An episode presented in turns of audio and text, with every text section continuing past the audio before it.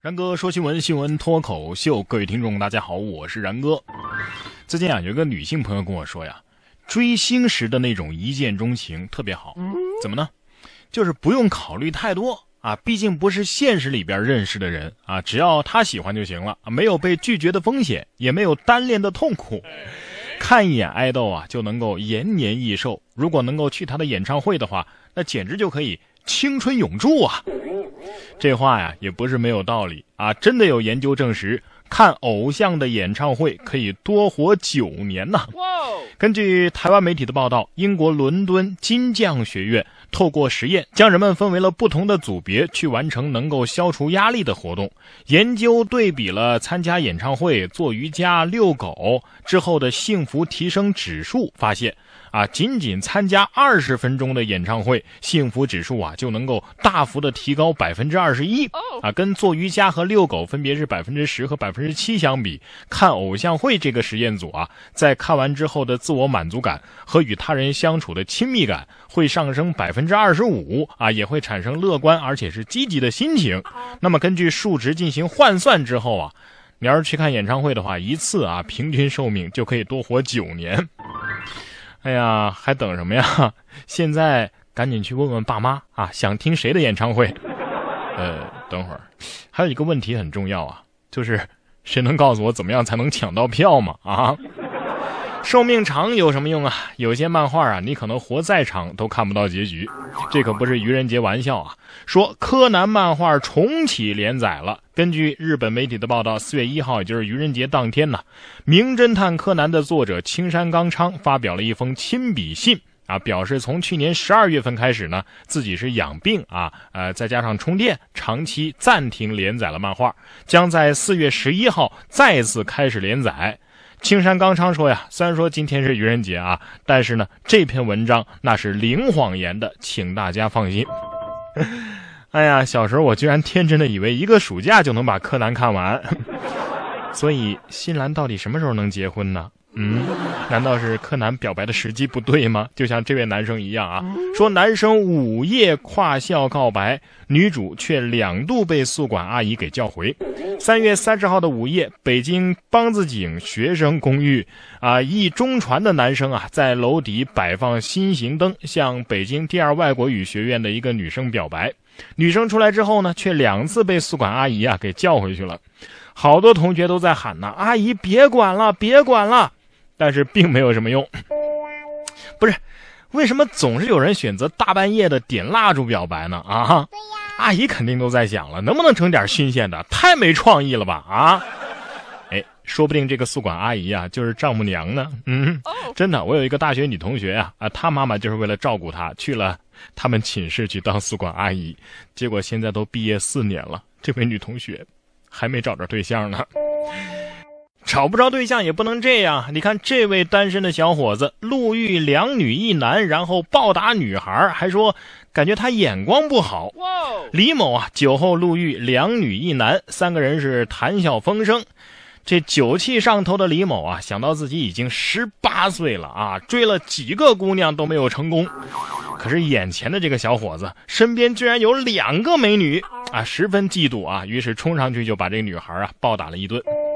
呃，说因为感觉那个女的眼光不太好啊，看上那种男人，我就想打他。不是你嫉妒，你应该去打那个男的呀啊！哦，你只是坏，不是蠢是吧？男的你打不过，对不对？哎呀，看你这个怂样子，我觉得十八岁单身有什么呢？你以后单身的日子还长着呢。就算是老了，也没人愿意给你当舞伴说广场舞鄙视链，七旬大妈找不到舞伴因为六七十岁的大爷呀，呃，只找四五十岁的大妈。近日，在江西南昌的一位七旬退休的舞蹈老师，在公园是独自跳着拉丁舞啊。有人就问了，大妈，你这拉丁舞咋一个人在跳呢？他妈说了：“哎呀，很难找到合适的舞伴啊，因为那些六七十岁的大爷们通常只找四五十岁的大妈。他有时候呢，就只能自己跳，或者是有朋友给他充当一下男舞伴。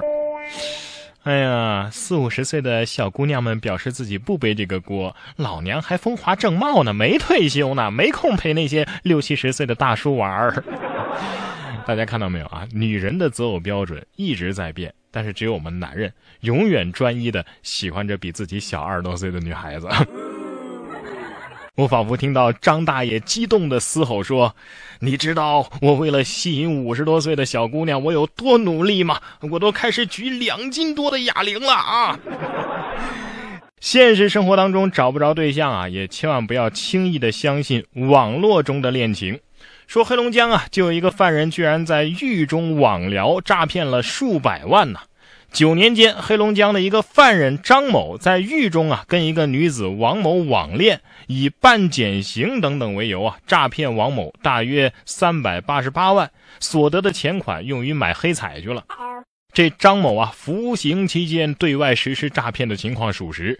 涉及张某诈骗案的五名狱警也被起诉了，其中四人已经审理结束，另外有部分狱警也被内部处分了。还有这种操作啊！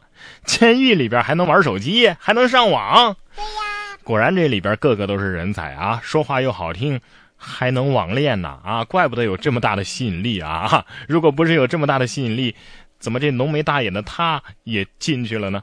说海豚音王子维塔斯啊，大家还记得吗？因为打乌鸦被捕了，呃，被判轻微流氓罪。根据俄罗斯媒体的报道啊，当地时间的三月二十七号，海豚音王子维塔斯在俄罗斯被捕，原因是他开枪打了乌鸦。维塔斯当庭承认了自己的罪行，辩护称啊，呃，开枪是因为乌鸦吵到了自己的女儿，而自己当时呢又喝了几杯伏特加。大家可以搜一下维塔斯现在的照片啊啊！你再跟我说一遍，这是谁啊？这哪是维塔斯呀？这是尤塔斯吧？啊，怎么可以胖成这个样子呀？果然，体重可能迟到，但是永远不会缺席。都怪你们瞎给人家起外号，叫什么海豚王子？海豚，大家想一想，不都是呃白白胖胖肥肥的吗？啊，还特别流氓呢，是吧？要是当初叫他蚊子音王子，估计就没这事儿了。现如今呢，要想生活过得去，连油条啊都得带点绿。原亮色油条，高校食堂放大招了，菠菜汁儿炸油条九毛钱一根儿。这是山东淄博呀，一个高校食堂推出的绿色油条迅速走红，吸引了大批的师生啊前来购买。食堂阿姨说呀，这绿色油条啊是用菠菜汁儿加入炸制而成的啊，学生们特别喜欢这样的绿色食品。真的吗？油炸食品好不好啊？也能称之为绿色食品，确实是绿色的，这这倒没错。哎呀，食堂的早餐突然变得原谅了起来呢。强烈建议我们单位的食堂也开发一下什么抹茶油条啊、草莓油条什么的，是吧？连油条啊都有彩色的了，这该有点颜色的反倒没颜色了。说昆明的一条街的招牌全都是黑白配，网友一看。这是要拍灵异大片儿啊！近日，昆明西山区啊，包括寻金街、书林街、环城路啊等等多地的沿街店面呢，都换成了统一的匾牌，大都呢都是灰底黑字或者是黑底白字。有商家觉得无所谓啊，哎，也有人认为呢，呃，这不太好看吧，不显眼啊。但是有市民说了，这太瘆人了。工作人员回应称啊，将根据情况逐步的进行调整。可能是因为清明节要到了，这是对清明最起码的尊重，是吧？不过这纯黑白的确实是有点太瘆人了，应该弄点大红大绿的配色嘛。门上挂几个漂漂亮亮的花圈啊，每家店的门前呢，呃，弄两个纸扎的这个儿童模特，穿着红红绿绿的小衣服，再摆点这个金箔纸叠的金元宝，寓意招财进宝，这样就很吉祥如意了，对不对？咱们中国人呢，都讲究一个吉利。可是这位女子呢，却穿着印有 D I E die 这么一个单词的衣服啊，去了家长会，被指出之后呢，是大闹商场啊。家住山东青岛西海岸新区的毛女士啊，最近买了一件毛衫啊，上面印着 D I E 啊这样一个词，于是她就穿着去开家长会了。大家看到她的衣服之后啊，都愣住了。毛女士表示，因为这件衣服啊，对她和家人的精神上的打击非常大。孩子回家之后啊，哭得很是厉害，老人也气的是犯了心脏病。毛女士说呀，几乎所有中国人都会理解“带”这个词就是死亡的意思。最终呢，商场提出可以退款，并且补偿四百块钱，但是毛女士对此还是难以接受。不是，几乎所有中国人都会理解这个意思。你咋就不理解呢？啊啊！你要是理解的话，你你买它干啥呢？我觉得卖给中国人穿的衣服，可能印的不是英文字儿吧，也有可能是汉语拼音呢，是吧？的耶蝶，蝴蝶的蝶，象征着春天、自由，是吧？多么美好的寓意呀！啊，也有可能是的耶爹哈，要是让爹穿着这个去开家长会，可能就没事了。当家长的应该多把心思呀放在教育好自己的孩子身上，别动不动就赖别人。你看这个熊孩子啊，蹬飞运行的电梯门，物业索赔，家长反倒说应该感谢我儿子。三月二十七号中午，河南新郑市的一个小区里边啊，一个十一岁的男孩突发奇想，尝试着在运行中的电梯里边做伸展运动。他边用手臂撑住墙，边用脚抵住电梯门。电梯内侧的安全门呢被蹬飞了出去。